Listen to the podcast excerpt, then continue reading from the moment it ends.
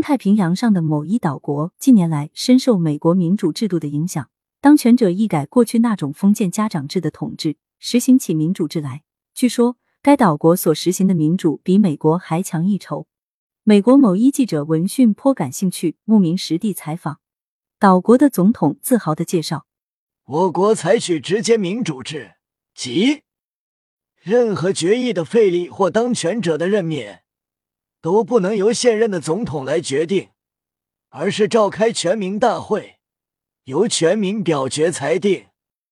全民表决也不实行那种时间很长、形式单一的投票形式。”而是采取一种效率很高的方式，即依法规定以当场吹响金喇叭来表决，赞成的、反对的都可以吹，哪边吹的声音大，就以哪边公民的意愿来决定。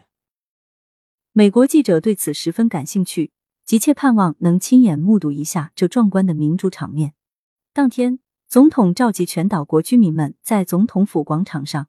以不同经济收入作为标准，分成两个部分，各自站在一旁。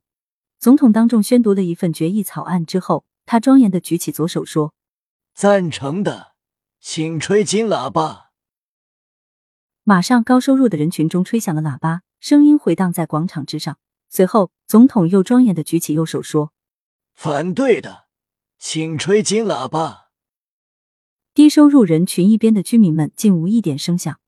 等待许久，总统双手合拍，该决议正式通过。站在一旁的美国记者沉思片刻，问道：“尊敬的总统先生，请问，在您的臣民中，到底有多少人有金喇叭？”总统默然无语，片刻后反击：“那么，在美国，你们都是通过电视、电台、报刊来对国家大事表明态度的。”你们又有多少人能去操纵这些宣传工具呢？